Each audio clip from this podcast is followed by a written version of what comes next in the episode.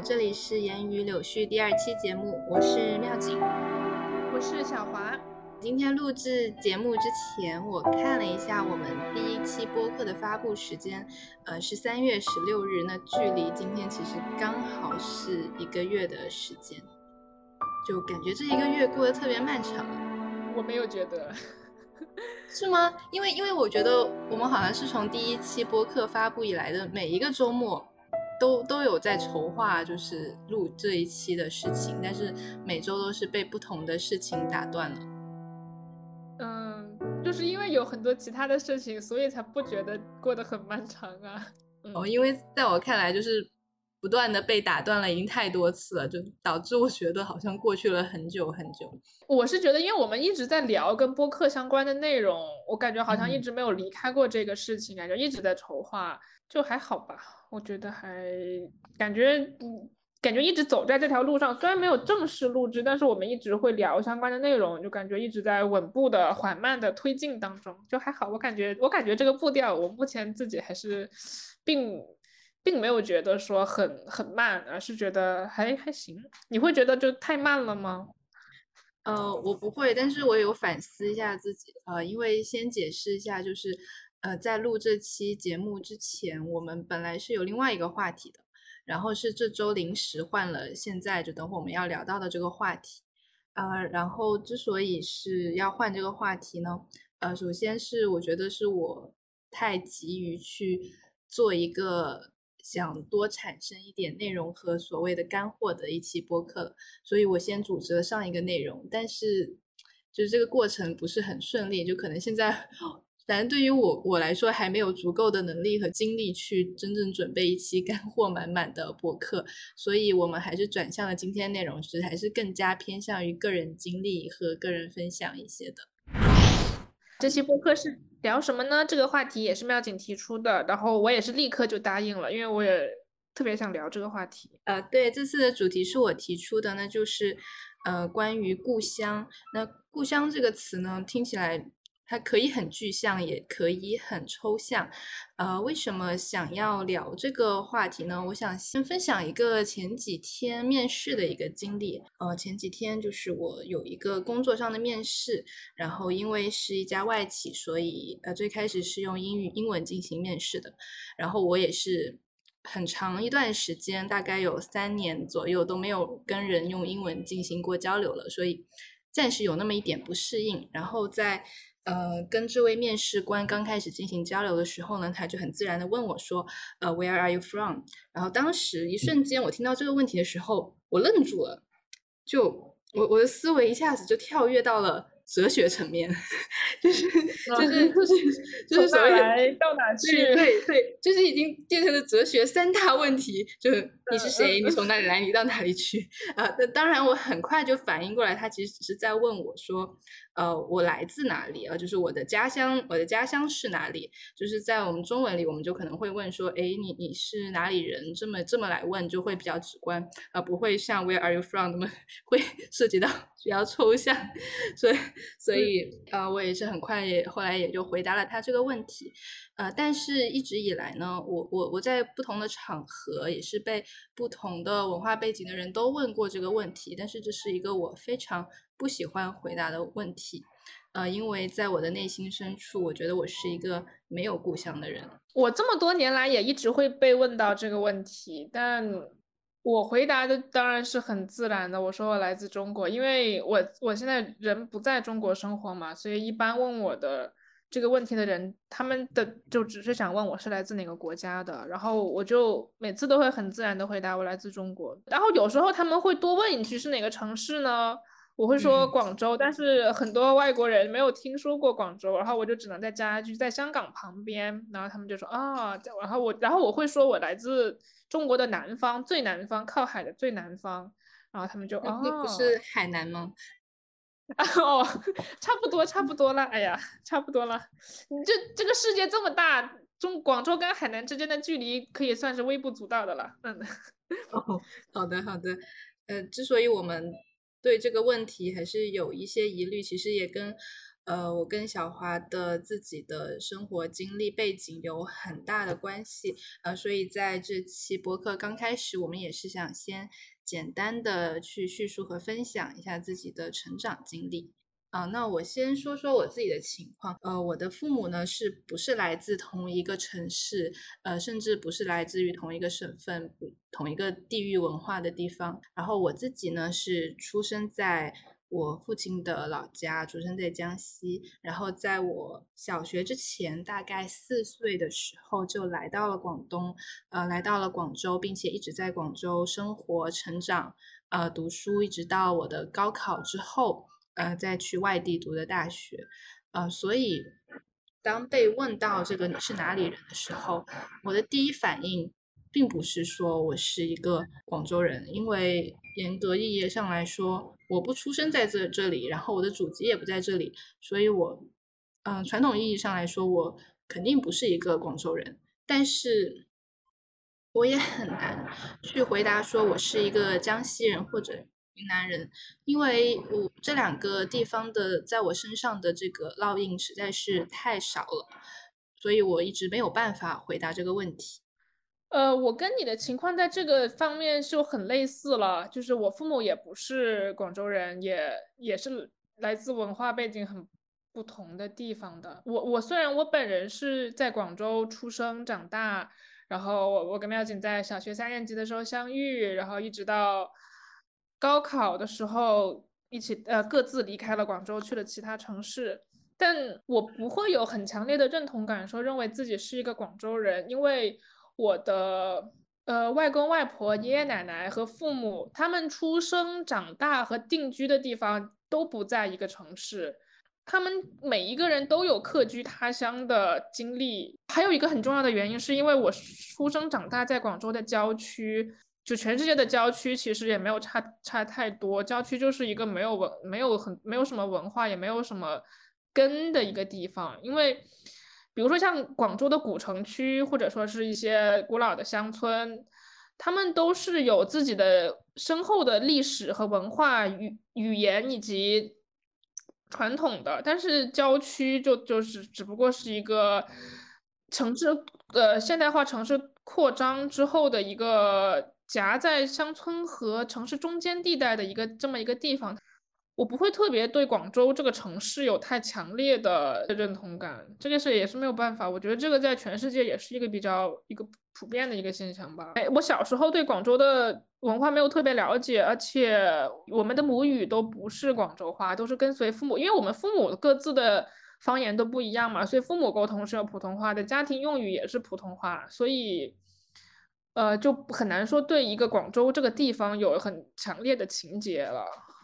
嗯，的确，说到文化认同，这个语言是很重要的一个部分。所以，我们当我当时妙景跟我说要聊故乡这个话题，以及自己对故乡这个故乡的缺失这个情感的时候，我第一反应呢，就是因为我们不说这个语言，我们不说这个地区它自己。独特的语言，我觉得一个地方认同感，它它是跟语言很强烈的捆绑在一起的。因为一个国家它是很大的，一个国家它是包含了各种各样的方言的，很大一部分人他是会有自己家乡独特的口音，或者说是，我觉得家乡的口音、家乡话，它就是文化背景的一部分。你如果要彻底了解这个文化背景，要有文化背景归属感，那就要。那就要以这个地方的语言为第一母语，但我跟妙景都没有这样的经历。嗯，稍微详细解释一下，就以我自己为例，就我跟小华的经历还不太一样。我是就是小学在广州，我是换了。嗯，三个学校的。那其实，在前两所学校呢，都是这个本地人居多，然后这个语言环境也是比较充足，所以我在小学三年级之前，其实我是有一个非常沉浸式的粤语学习环境，啊，我当时的确也是熟练掌握了，呃。粤语的日常用语，啊，至少是。那你跟爸爸妈妈说什么？你跟爸爸妈妈说什么？那肯定是说普通话，就是在我们家普通话才是这个 官话。对，就相当于那当时当相当于就不是说你是粤语唯一环境，你是有两种语言都可以说作为你的母语。到当时那个情况，普通话和粤语都算作是母语，就两边都用。你不算母语了，已经已经六七岁了。哦哦，好吧，哦，对。我我记得很清楚，那个时候，因为我我父母也在试图融入广州的环境，所以当时我们家会买那种呃粤语的学习的磁带，对，然后然后我也会听。我我自己其实是有这样一定的粤语基础的，但是在小学三年级之后，就是我转学到了小花在的这个学校，啊，这个学校呢其实是。一所以外来的呃外来的员工子弟为主的学校，然后呃它的文化背景会比较多元，呃就是本地人只是占其中的嗯不到一半这样的比例，而且那个时候刚好是赶上广州正在进行推广普通话，就是成嗯最激烈的那个时候，就是我记得。会在到处都贴满标语，在强调这个事情，然后老师也会格外注意，所以就一瞬间我就我就我就失去了这个粤语的学习环境，然后一直维持这个状态到我上高中啊，所以呃在高中的时候呢，呃我跟小华是考进了同一所广州当地的学校，离开了我们之前生活的那个文化圈子，等于是进入了一个。新的文化圈子，然后其实那个时候我是有受到所谓的可能现在叫做文化冲击的，因为我突然发现所有人开口都在跟你讲广东话，而而虽然之前十几年我都生活在广州，但是这种情况其实是第一次发生。嗯，当时对我也是第一次发生，就是突然开始频繁的听到粤语出现在自己的生活里。对，然后就是那种外乡人、外地人的这种感觉，就是前所未有的强烈。就哪怕我已经在这座城市已经生活了十几年了，我记得当时我的我高中的那些同学们，就他们都是说粤语的，也都是广州人嘛。对他们来说，我就是外地人。他们一直吐槽我是一个外地人，我也吐槽自己是城乡结合部居民。就是当时我跟他们比，我会意识到自己不是一个。老广州，就是我会知道自己不是一个老广州，嗯，就这个感觉是很确定的，我也没有觉得有什么，没有觉得有什么不对劲吧。对我来说，我当时倒是没觉得冲击，我就是觉得啊，那就就这样，嗯。但是反而是离开了广州之后，会有很多人问你。会会觉得你是知道你是广州人之后，就会觉得你肯定是在广州的独特的、特殊的文化背景下长大的人。然后这个时候我会解释一下，那那倒也不是啦，我是郊区长大的，全世界的郊区也都差不多。哦，我觉得你真的很喜欢强调郊区这个点。呃，可能是因为我在很多地方都就是广州的很多区域都生活过，所以所以我我我没有觉得自己是这种游离于城市之外的生活。那我我我我确实是很明确的，我是在广州一直住在郊，只住在过郊区，所以我是很明有很明确的跟广州有这个游离感的，就没有办法消除的。啊，对，就顺着刚刚讲，刚刚讲到了高中，对我也觉得很有趣的一点，就是发生在我们高中毕业去到真正去到外地去上大学，就一瞬间，你当你离开了广州，但是广州突然就变成了你。给人的第一个标签，我记得我大一刚入学的时候，就是身边的人问你的第一个问题，永远都是说：“哦，你是从哪里来的？”然后那个时候，其实回答我是从广州来的是一件很简单的事情，因为我就在广州参加的高考嘛，那我在广州读的书，那那就是很自然而然的就这么回答了。然后一瞬间，我我就我就变成了。呃，别人眼中广州人就 就好像我代表了，因为因为因为我们学校，尤其是我们系我们专业的广广州人，好像我们专业好像只有我一个广州人，对，就就代表了别人眼里所有的广州人。但但实际上不是这样子的，你不你并不能代表广州人。当然了，但但那个年代哦，呃，好像有点暴露年龄。反正反正那个年代，我觉得这个网络肯定是不及现在发达。那我们去了解呃别的别的地方的方式，其实还是比较局限的。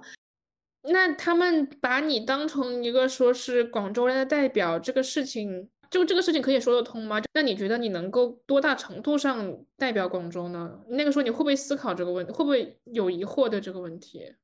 呃，我现在反思过来，我刚开始自我介绍说我是一个广州人，呃，或者我来自广州的时候，我是有一定忐忑的，因为我内心觉得我不够具有代表性。但是好像很快我就。我就很欣然接受了这个 接接受这个设定，因为我发现没有人没有人来挑战我的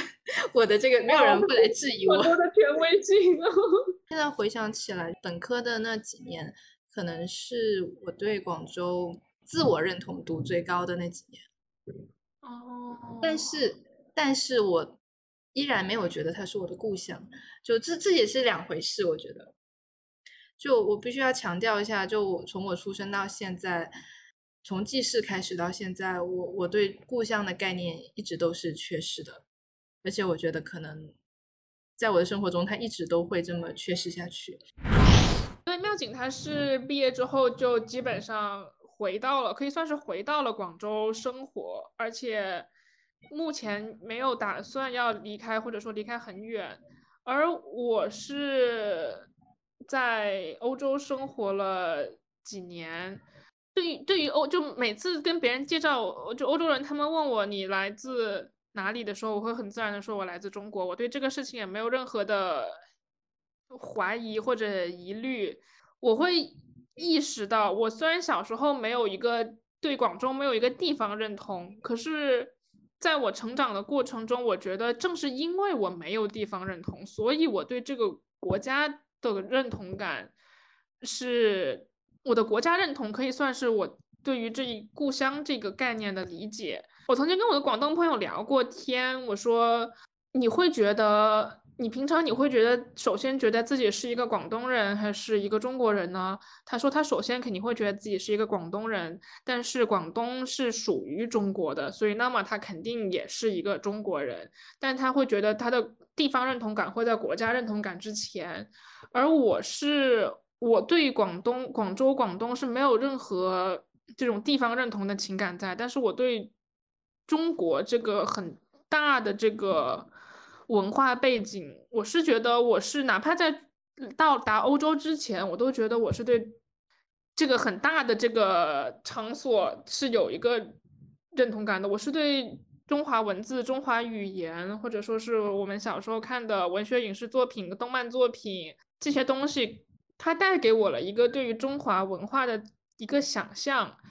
然后我也是认同这一份情感的。所以，哪怕我我出国之前就知道我对这个国家有认同感，然后我出国之后，也这个想法也没有变过，我会觉得自己是一个中国人。但是当当当欧洲人觉得我就代表了中国的时候，我也会觉得有点不高兴，因为哇，中国这么大，我也不能代表中国啊，我也不是一个就什么哪有什么典型的中国人这种东西，我也会觉得很生气。我说我不能代表中国，可是我会很有很强烈的认同感，那我就是一个中国人，中国就是我的故乡，就我会觉得中国是我的 homeland，我会这样这样认为。嗯，我们这期播客的那个境界一下就被提高了。我小时候哎，是有那么就是中二的年纪的时候，是有一点不用解释，真的就是有一点那种要为国家做贡献的那种那种情节在，真的就中二的年纪真的是有的，我觉得。那那谁不是谁不是一个听着国歌会会会流泪的 少年呢？不是不会不是啊，就是就你看鲁迅的时候说什么青年要站起来，要要怎么样，就会觉得就嗯就觉得嗯，就是鲁迅先生嗯，我答应你会有这种情感在啊，就啊为中华崛起而读书，对呀，就是就是真的，反正就是就是。会有那么一点，哎呀，没有那么强烈了，但是会有一点嘛，不是说我每天就没有很强烈，真的没有很强烈，但是有一点，因为解释啊，我我们就是受这种教育长大，这是我们的课本里的内容。我觉得也没有，但我觉得没有什么不好啊。就是我到现在我也不反对。我现在读到鲁迅，我也还是会觉得，哦，鲁迅先生简直就是人类之光啊！也不是，就是我辈楷模。哎，鲁迅先生不是我辈的，嗯，就 我现在会读鲁迅，我还是会觉得，就鲁迅是一个很好的人，我很喜欢鲁迅啊，我也很认同他的精神理念和个人情感和什么的。好，那回回到这期的播客主题，那。对，之前说这期的主题就是故乡，那我们可能更多的是想要探讨说，我们到底需不需要一个故乡？这个故乡能为我们带来什么？或者说，比如说，我说我现在没有一个故乡的概念，那这这又会对我造成什么影响？嗯，就是你当你说你缺失故乡的时候，你到底是缺失了一种什么样的东西，以及你想要一种什么样的东西？当我们每个人提起故乡的时候，我们又是在提起一种怎样的情感？就是我们想探讨的。如果我们把故乡这个概念抽离出来看的话，嗯，它其实是等于身份认同的一部分。那更加具体一点呢，其实故乡是具象化到对一个地方的文化认同感。嗯，对，可能刚刚小华提到的对国家的这个，其实是应该是另外一个精神层面，就他们有有互相兼容的地方，也有互相独立的地方。而且我觉得，嗯，如果用一些文学化一点的表达来看呢，故乡它就是一个你可以，你永远可以回去的地方，或者说再也回不去的地方。对，但是在回忆里，哪怕你人回去了，但是。地方也面也面目全非了，就是你的童年，尤其是在我们这个年代，也有很多就是故乡面目全非的一个作品。呃，是你这个让我想起了我高一的时候的一件事情，那就是这样插一句啊，呃，在我高中的时候，呃，有一年清明节，我是跟跟着我们全家是跟着我的母亲回到了她的家乡，啊，她家乡是在云南的一个。小县城，然后当时呢，呃，我母亲的家乡是面临着这样一个状况，因为当时那个金沙江要修水坝，然后这个呃个水会江水会漫上来，会把他的这个家乡的村庄和县城整个都淹没啊，然后他们就是要整体搬迁到一个地势更高的地方去建立新的城市。嗯，对，然后我当时是作为一个高中生，然后。呃，在我母亲的故土上，我其实是有非常非常多的感慨。我记得我是站在山坡上，然后我看到了很多很多人，有的在这个种地也好，有的在交谈，就是至少这个地方肯定是这些人的故乡，啊，也是我母亲的故乡。然后我想象的这个地方，呃，五年之后就会被江水淹没，然后被这个世界遗忘，然后大家会会会搬到一个新的地方，开始新的生活。然后这个地方就永远成为了一个回忆里的无法再企及的一个故乡。对我当时对这件事情深有感触，我还发了一条微博，所以这也是为什么我能找回 当年的当年的这个这个记忆。什么？我居然不记得你发过一条微博吗？怎么可能呢？你的每条微博我都看过呀，哪一条是这个？哦，我我还摘抄了一下啊，我写的是这样的，我是写着五年之后，江水漫过头顶，漫山的油菜花和整座县城都会被丁沙江水吞没。巴拉巴拉巴拉。哇，你让我想起了我们我们看的一部漫画作品，里面也有这样一个情节。啊，对，就是那我呢，就是虽然我本人没有经历过那种事情，但是你看那个漫画的时候，或者说是当你看见看见证你母亲的故乡在经历这个事情的时候，你会。感觉到自己能是能够跟他共情的，哪怕你自己没有亲身经历过。对，因为当时我是觉得很可惜，又觉得很幸运。幸运幸运的点在于，我觉得我我还有幸能看到我母亲小时候生活过的地方，而这个地方就是我在下一代就再也看不到了。就后来这个地方出生的小孩，他们已经不知道自己的母亲的自己的祖辈是在怎样一片土地上生活过了。我觉得我们小时候会觉得。很多事情都是不会变的，可是长大了之后，你才发现很多事情都是会变的。就是打打个比方，我们我们在聊这期播客之前，正好在聊一些什么高中啊、初中啊、高考制度啊什么的，然后就发现它其实跟我们当年的时候变化很大。我觉得越长大越会发现，其实所有事情都是会不断变化的，能抓住的东西其实是很少的。我觉得这也正是因为为什么很多人会有故乡情节，因为因为的故乡它是存在于你回忆里一个相对来说，因为故乡一般一般都是跟人的童年联系在一起的嘛，童年那个时候一般相对来说没有太大的压力，然后也比较有安全感，然后所有的事情都仿佛是不变的以及确定的，可能人们也只不过是因为在。人们之所以怀念故乡，也就是因为你越长大，发现能抓住的东西越少，变化的东西越多，只有你那么一个童年的那么一个小小的回忆在那里，然后但你再也回不去了，所以就开始完美化故乡这一个情节。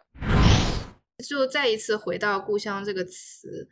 我觉得它不仅是代表一个人出生或者成长的地方，它其实也是代表着你，就是等于你宣告给世人说，我最初是一个怎么样的人。我倒是没有这样的感觉，我不会觉得故乡是你告昭天下说你是从哪里来的，或者说，那你要这么说，我说中国是我的故乡，那我是从中国来的，我觉得这个没有问题。那为什么你会觉得非要找一个？地方认同感呢？为什么国家认同不可以成为你的身份认同？哦，我觉得如果我今后有精力去国外长时间的居住或者呃逗留的话，我应该也也会逐渐拿这种国家情怀来代替这种地方认同吧。但是目前就是在我国内经历为主的这个人生经历里面呢，所有人都会很强调自己的地方文化。就是在这么一种情况下生活，就还是会让我缺失感比较强烈。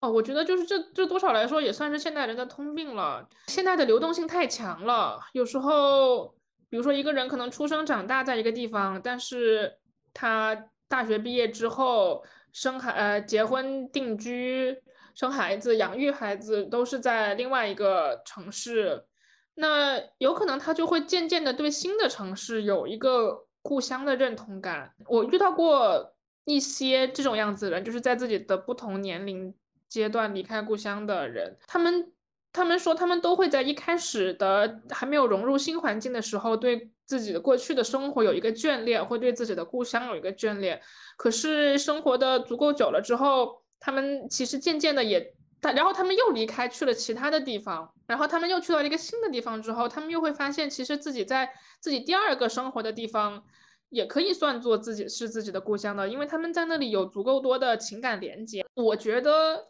真正重要的是我们跟一个地方的连接，而不是说故乡这个这个名词。故乡，我觉得它代表的更多的是一种精神上的连接，哪怕你可以居住在。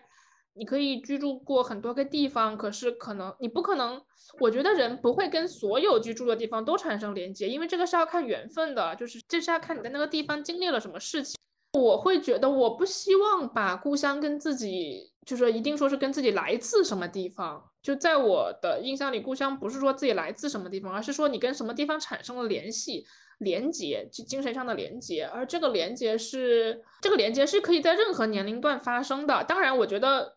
我觉得他在年纪越小，他发生的可能性越高，因为从心理学上的角度来讲，就是一个人越年轻的时候的记忆，对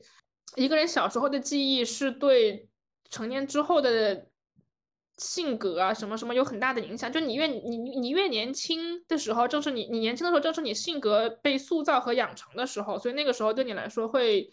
比较重要。所以那个时候居住的和生活的地方也会跟你的人生产生很大的。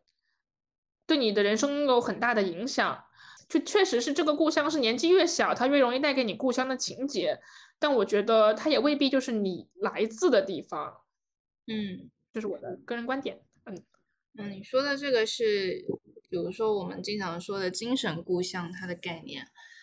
对，就好像也很很多人也很喜欢强调说。啊，虽然我来自哪里，但是什么什么地方是我的第二故乡啊！我在那里度过了我人生最难忘的时光，那里塑造了我，塑造了现在的我是一个什么样的人。文化认同感这个东西，它对于一个人确实是非常非常重要的。就是分析为什么当一个人缺少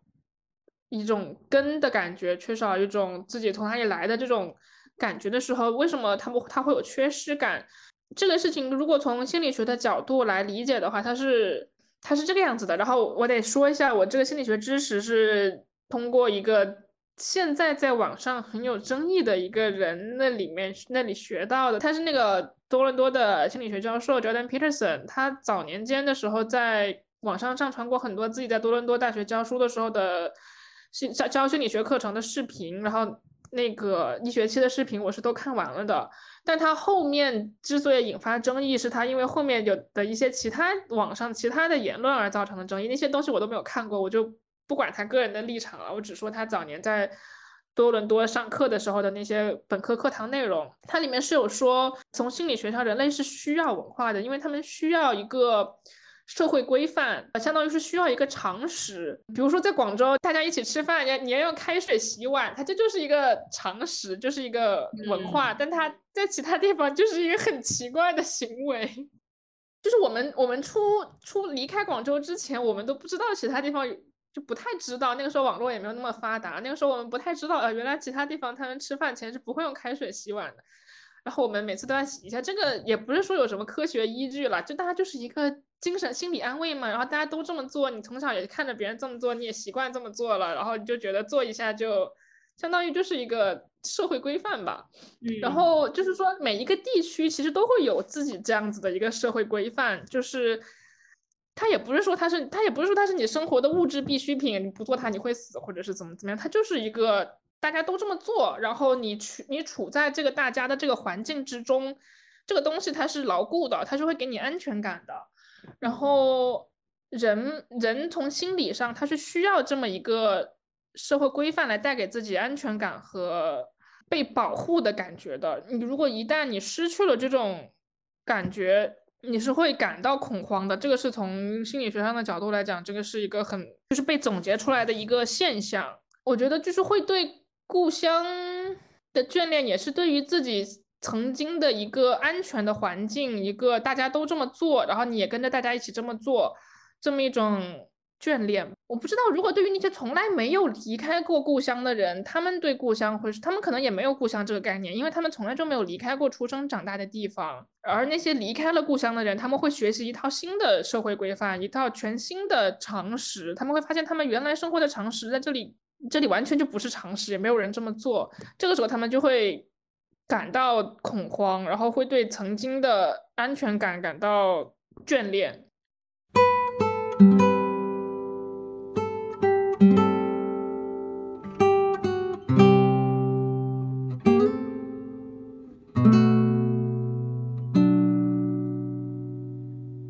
从我刚成为一个文字工作者开始，啊，我去构想我的选题的时候，我其实就很想写一篇像我这样的人群一样的稿子，就是描写像我这一类觉得自己没有故乡的。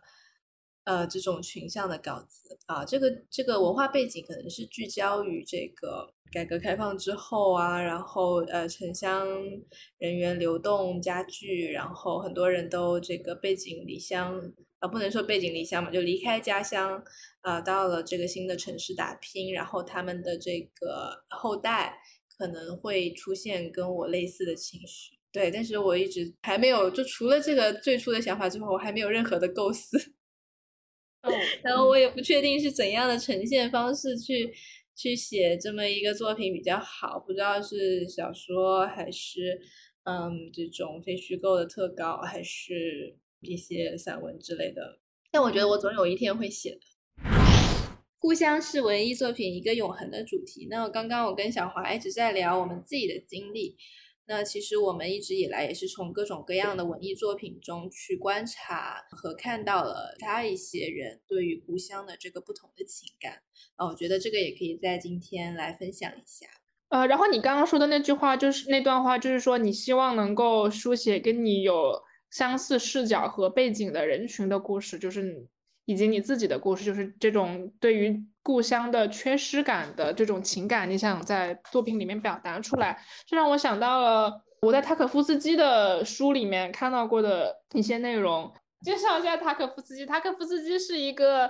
俄罗斯的导演，呃，当然那个时候还是前苏联。然后他，嗯，在俄罗斯出生长大，然后大概四十多岁的时候左右的时候去了欧洲，他算是流亡到欧洲吧。然后过了可能二十年左右就去世了，也有一种说法是他是被 前苏联暗杀的，但是就是没有证据，也可能他就是生病去世的。然后他，呃，塔可夫斯基他是在俄罗斯拍电影的时候，一直是受到前苏联的各种限制，一他的稿件一直不被通过，一直被审核，一直被删改，就有时候很他的很多电影在前苏联都没有办法放映，可是在欧洲都。一直非常有名，拿了各种奖，然后也被有享有很高的赞誉。他认为自己是一个跟俄罗斯的土地有深厚的连接的知识分子。他离开前苏联之后，在意大利拍的第一部电影就叫《乡愁》，然后后面又拍在瑞典拍了一部《牺牲》，然后就就去世了。但他就是他人在俄罗斯的时候，他也是。专注于拍摄自己的乡土情节和他就他自己小时候的一些记忆，就包括包括战争，他就是他小时候战争如何影响他们的生活，他就是专注于拍这种，把像他专注于表达自己的这种情感。有一个他的自传体的电影叫《镜子》，然后他在《雕刻时光》里面写了他拍镜子的时候的一些心情，他说。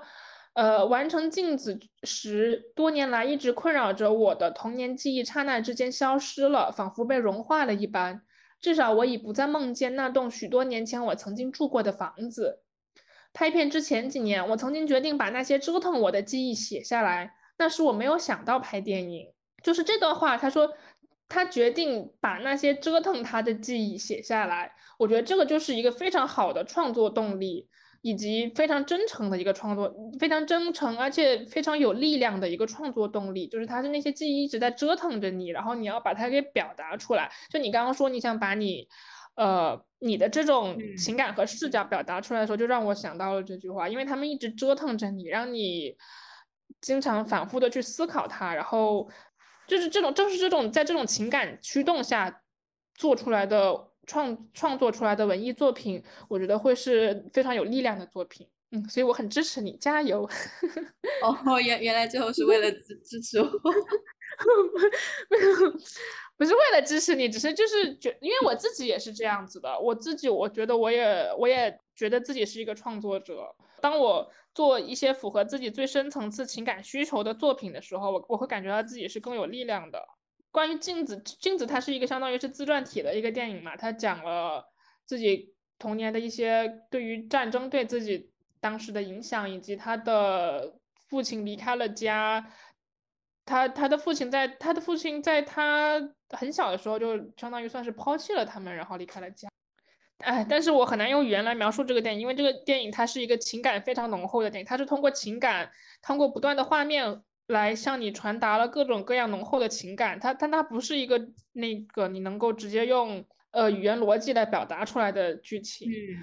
呃，就说他在这本书《雕刻时光》这本书里面讲镜子的时候，他说镜子并非企图谈论我自己，完全不是，而是我对自己所挚爱的人的感情，我和他们之间的关系，我对他们永恒的同情以及自己的不足，觉得自己的职责尚未完成。很多文艺创作里面之所以要写故乡，我觉得就也是这样子的，就是他就是要讲自己所挚爱的人，以及曾经的关系，以及自己可能自己对故乡有一定的责任感。哦，对。然后我觉得就是描写故乡的这个文学作品里比较常见的一种就是，呃，移民文学吧，因为移民者他永远是。有这个对故土的眷恋和对融入新环境的这个矛盾感，一直也是像塔可夫斯基一样，就是所谓那种折腾他们的东西，就一直有这种情绪在，所以也也使得他们创造出来的作品呢，也是会带有某种情节。想提一下一个在我们初中的时候非常流行的一本畅销书啊，美国作家桑德拉所写的这个《芒果街上的小屋》。他的这个创作背景其实是这个墨西哥人迁入美国开始生活所碰到的一些呃种族歧视和互相融合的背景。这本书的阅读体验，因为已经距离现在很长时间了，其实记得不是很清楚。但是我觉得我们只要是读过这本书的人，一定是对其中的一句话，呃，有非常深的印象。对你一定也知道我在说哪一句话，对吧？我知道，你是不是当时还用过 QQ 签名啊？啊，对呀，你来复述一下吧。我只记得的是，他们不会知道我离开是为了回来，为了那些无法离开的人。对，然后对我当时可能断章取义了这个“我离开是为了回来”这句话。你当时是怎么理解的？我当时可能是把重点放在了。离开我们当时那个年纪，应该是对于种族歧视没有什么对不理解的。我当时是看不出来什么，对我当时是不理解他的那个移民背景和种族歧视的那些东西的。嗯当时也是我，我当时也是对离开这个有很强烈的情节，就是我小时候，嗯，我小时候是一直很想离开的，嗯，但也不知道自己要去哪儿，就是也不知道自己要去哪儿，就只不过是一种，也可以，但但也可以算是一种青春期的中二的一些情节，嗯，但我现在确实一直是这嗯么做的，但是这句话其实重点是在回来，对，是。嗯，所以你现在会有这种想法吗？哎，其实就在我出国的前一年，我当时写日记，还引用了这句话。我当时，嗯，因为我其实就我我刚刚也讲了嘛，我在出国之前我就意识到我对中华这个地区是有情感的，我我都不想我不想说这是一种家国情感，我觉得它只不过是我跟这个地域这个广袤的地域有一个和这个语言文化有一个有一个情感，我出国之前就有这个情感，而且我也觉得这是支撑我的。就是支撑我成为一个创作者的一部分。就是哎，其实讲起来真的觉得很中二，但是其实是会有一点这样的情节在的。嗯他他始终是挥之不去的这么一个情节在那个地方，就是为了回去，为了那些没有办法出去的人。就对于我来说，家乡就是中国啊，我不会觉得是广州啊。但对于我来说，就是如果能在家乡，也就是中国的土地上建造作品的话，我会觉得会是一个能够带给我更多的意义感和成就感的一件事情。嗯，对，就是大概我觉得这句话其实是浓缩了我对故乡的理解。当时特别，我现在也很喜欢一个叫嗯 Naguchi 的一个景观设计师，他设计了一些 playground，一些不能算是游乐场，就是那种给，它是相当于这个公园，这个公园是为了孩子们而建造的一个公园。然后我当时也想做一个 playground，我就把地点选择在了我家楼下。那我为什么要选择在我家楼下呢？就是因为有一些情节在啊，就是。它不能算是一个故乡的情节，但就是想为自己曾经生活过的地方做一点什么事情的这嗯种很朴素的情感吧，就是有一点这种情感在里面。嗯芒果街上的小屋，那那个那个作者他他说他是墨西哥移民后裔嘛，那他肯定，我觉得他像他们这种人，他很难对美国有一个乡土的情感，也很难对墨西哥有一个情感，因为他不是生长在墨西哥，他是生长在美国，但他同时又是被隔绝在美国主流社会之外的。那么他就会嗯对一个他特定的那几个街区有很深厚的情感，因为他没有办法跟其他地方产生连接了。他对于其他地方来说都是外人，可是他在那个街区上，他就是有一个很强烈的归属感。所以对他来说，如果能够为那个街区做事情，做一点点事情的话，就一定是能够有带给个人一种很能够，一定是能够带给个人很巨大的成就感和意义感的。嗯嗯，哇，我突然想起了全全职猎人，啊。为什么全职猎人怎么了？那 全职猎人那个那个幻影旅团，他们不是来自于那个流星街，就嗯是几个最最无情无义的人，但是他们会对那个地方有有有哦。和彼此有有羁绊和情感，包括包括后来呃，我不知道后来漫画你有没有看，就后来蚂蚁篇的时候，就是有一个有一个以后呃去占领了这个流行街，然后他们还义务回去去驱驱逐。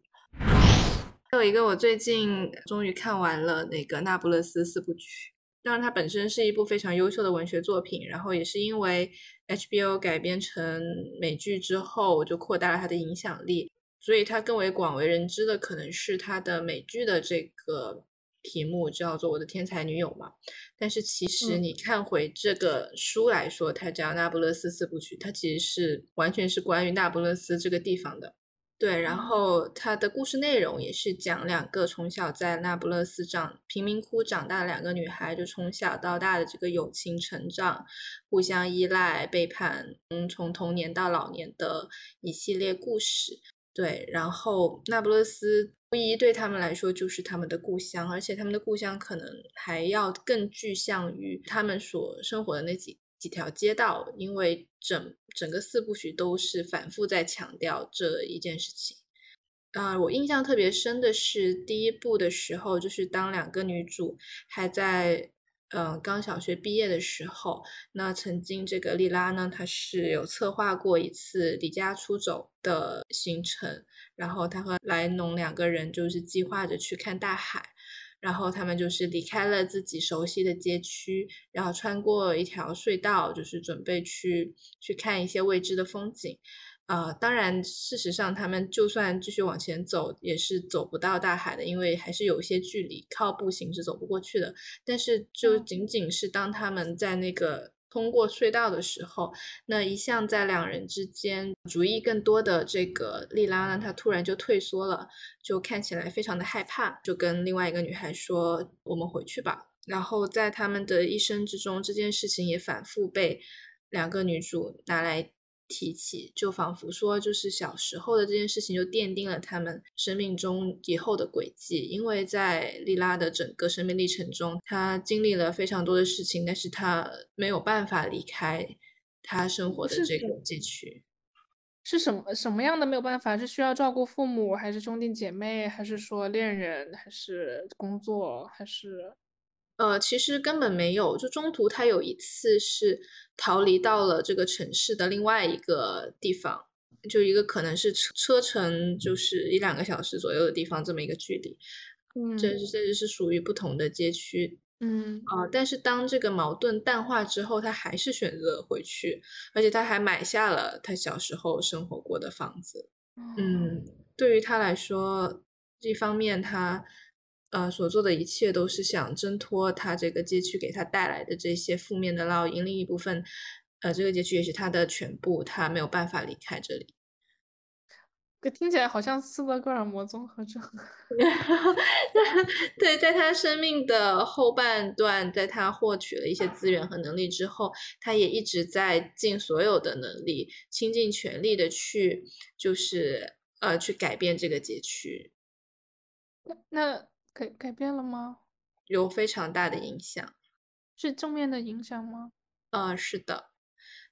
但是反观另外一位女主角呢，她虽然她是通过了自己的努力和奋斗，她是通过读书一直读到了大学，然后终于离开了这个那不勒斯，然后去到意大利其他城市，然后成为了。这个一个小有名气的学者，并且通过婚姻呢，实现了这个阶级跨越，进进入了这个社会名流。但是，在他就是需要创作的时候，他所有的创作作品都是都是跟这个他从小生长的这个街区有着紧密的联系。到了。嗯，他创作呃第二还是第三部作品的时候，他甚至要带着自己的两个幼小的女儿搬回这个城区去继续他的创作。虽然他们一个离开了，一个没有离开，但是他们终究其实都是没有离开的。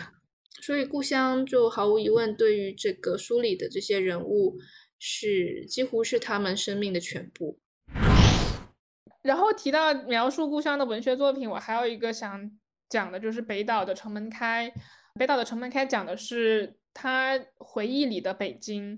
北岛他是在北京出生长大，八九年的时候去了欧洲，然后在零几年的时候回到了香港定居生活，也就是他在欧洲待了十几年，然后这十几年是中国发展最快速或者说刚开始发展的一个时期，所以他在。零几年回到中国的时候，他其实是很多事情其实都变化非常大。他是在刚回来还是或者快要回来的时候，那个时候写了《城门开》，他觉得一切事情都变化太快了，什么所有事情很多事情他都觉得很陌生，但是他想留住他当年记忆中的北京，然后所以他写了《城门开》这本书。我们可以看到他他记忆中的北京是一个非常。因为北京是一个很大的地方，它肯定不能代表在北京生活的所有的人。他的他的记忆中的北京是他的一个个人视角在里面。我喜欢这部作品的有一个原因是，他没有说他在怀念失去的故土，他没有说那种，他虽然他描述北京，是因为他知道过去的北京已经不在了，现在的北京已经是跟当年完全不一样的一个城市了，但他并没有说过去是好的。因为有很多，也不是说有很多吧，就是有一些人，他的乡，他们的故乡情节是他们会觉得故乡是好的，而现在变化的是不好的。就我是并不反抗进步的，我不，我并不抵抗进步。我虽然会惋惜在进步的过程中失去了东西，但我并不会说过去就一定比现在好。还是要区分什么东西是被建构的，还是什么东西是自己独有的。我觉得要，我觉得区分这一点是很重要的。就是我很警惕我的东西到底是我自己拥有的，还是别人给我构建的。我不觉得我自己的家国情感是别人给我构建的。有一句话我也是高中的时候读到的，然后我一直都很喜欢，这几年也一直一直一直一直都很喜欢。那句话是这么说的：“My ruined and dishonored and beloved homeland。”这个是海森堡用来形容纳粹德国的，就是。我那已毁灭的、耻辱的而又亲爱的祖国，中文把 homeland 翻译成了祖国，但它英文原文说的是。Homeland，你可以理解成家乡或者故乡，但也可以，因为它的那个语境下，它是用来形容德国的，所以其实也可以理解为祖国。呃，这个不是海森堡自己说的，是一个叫哥本哈根的话剧的。这个话剧我没有看过，但我读过他的剧本，是在这个哥本哈根这个剧本讲的是海森堡和波尔的对话，就是因为当时海森堡在帮纳粹德国研发核武器，但最后没有研没最后研发失败了。他自己说是因为他不想帮纳粹德国研发核武器，但是也有人说他你就只是犯错了，有一些理论错误，所以没有研发出来而已。那具体事实我们也不知道了。就是我反正是有这种情感在的。我觉得那比如说就是在纳粹德国的时候，二战时期就不可以爱德国了吗？我觉得你可以爱他，但同时你也不不吹捧他。这就是一个。Homeland 就是一个，它不仅是我的，就中国不仅是我的物理家园，它也是我的精神家园。它都不能算我的物理，我的物理家园其实就是呃那几条街道，就是广州我上学的地方，我居住的地方，那是物理家园。可是从精神家园上来看，就是产生了我所热爱的文学作品的地方，文艺作品的地方。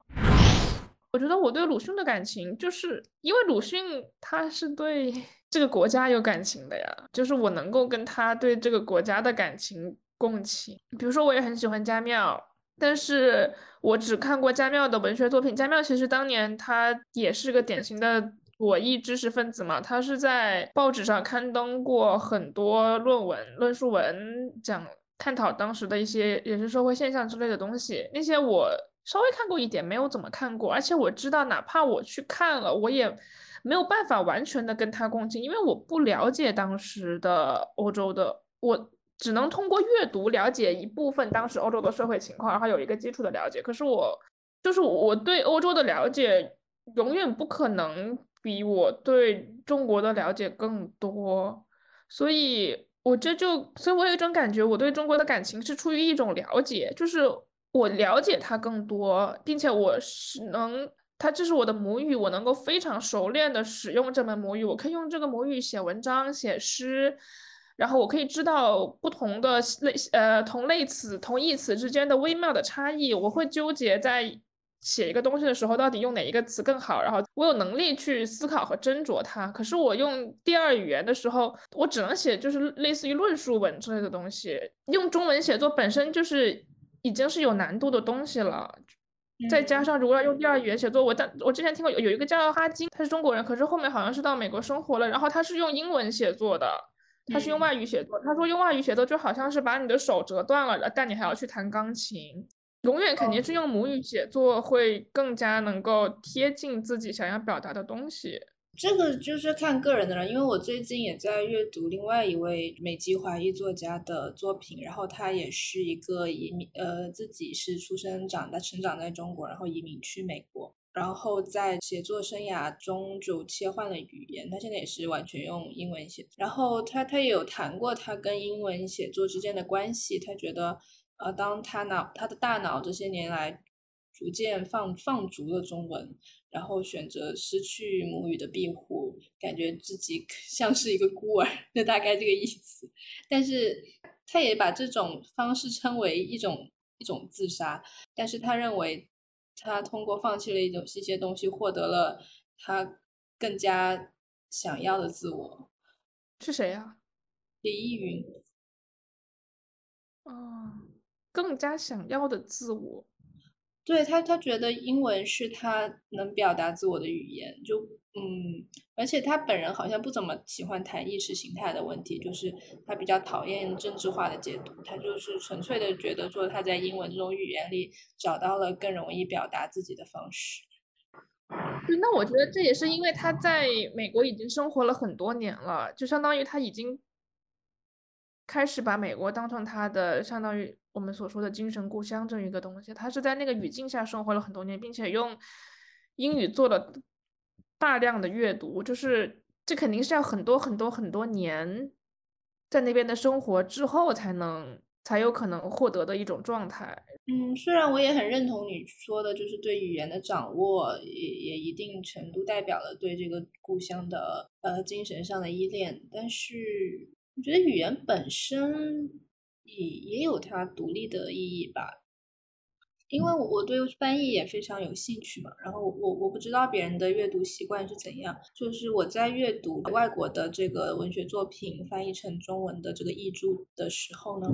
它即使翻译成中文，它也。就是一眼就可以让你看出来，它是一个翻译作品，就是它的它的句式也好，这个表达也好，就是人们说话的语气也好，就也会传达出这是一部外国作品。然后，尤其是阅读这个英文翻译过来的。中文作品的时候呢，啊，虽然我的能力没有没有呃不不足够支撑我直接去翻译出来它它的这个英文的原来的完整的准确的词汇和句子，但是我我我一看这个句子，其实我能想象出它在英文中它的句式原本是一个表达是什么样子，只因为我还没有。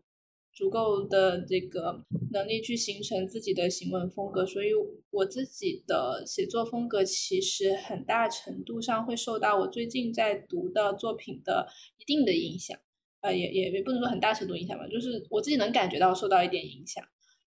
对，就是如果我这哪怕它是翻译过来的。对，是翻译过来。如果如果我这段时间一直在读一个外国文学的，哪怕是中文，其实我那时那个那些那段时间写作的时候，我思考句子的方式其实很自然会偏向于一种就是英语的句式结构或者表达方式，哪怕我在写中文。可是那我就相当于觉得，我因为我们现在还是在训练自己，还是在接受训练的阶段，还是在不断的训练，还在摸索自己的风格和。呃，写作的方式，嗯，我觉得如果你一直用中文写作，一直用中文摸索的话，迟早有一天你能够摸索出一个属于自己的或者更适合自己的一个节奏和方式来，来尽量不受到阅读作品的影响。但相当，但是你所有的这一套训练都是通过使用中文而得到的。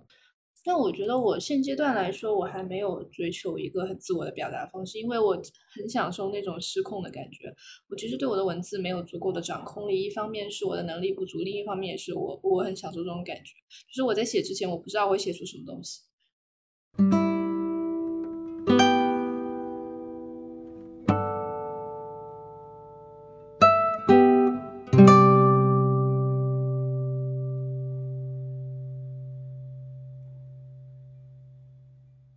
如何去理解故乡呢？故乡其实就是我们希我们希望故乡它是一个不仅仅是物理上的家园，而且更重要的是它是我们的精神家园。这是我们之所以人们会对故乡有需求，不仅仅是不是因为对物理上对它有需求，而是对精神上对它有需求。精神家园是可以流动的，精神家园不一定是要依附于物理场所的。当然，其实最好是有一个物理场所，我们会希望。有这个物理场所，可是如果没有，那也没有办法。在当今这个社会，这个是没有办法的事情。但是我们的精神家园它是可以一直在的，并且它是可以流动的。流动的故乡，这个是妙景取的，给我们这期播客取的题目。然后我觉得很好。嗯，你打你有改的打算吗？我我我没有，但是我在想，因为我比较想要一个句子，嗯。这是个短语嘛？我比较想要一个句子啊，那就是很新媒体的那种标题喽。你想取一个？因为上一个标题是一个句子，所以我就在在在想这个一致性。上一个标题就很新媒体啊！那我们不就在做新媒体吗？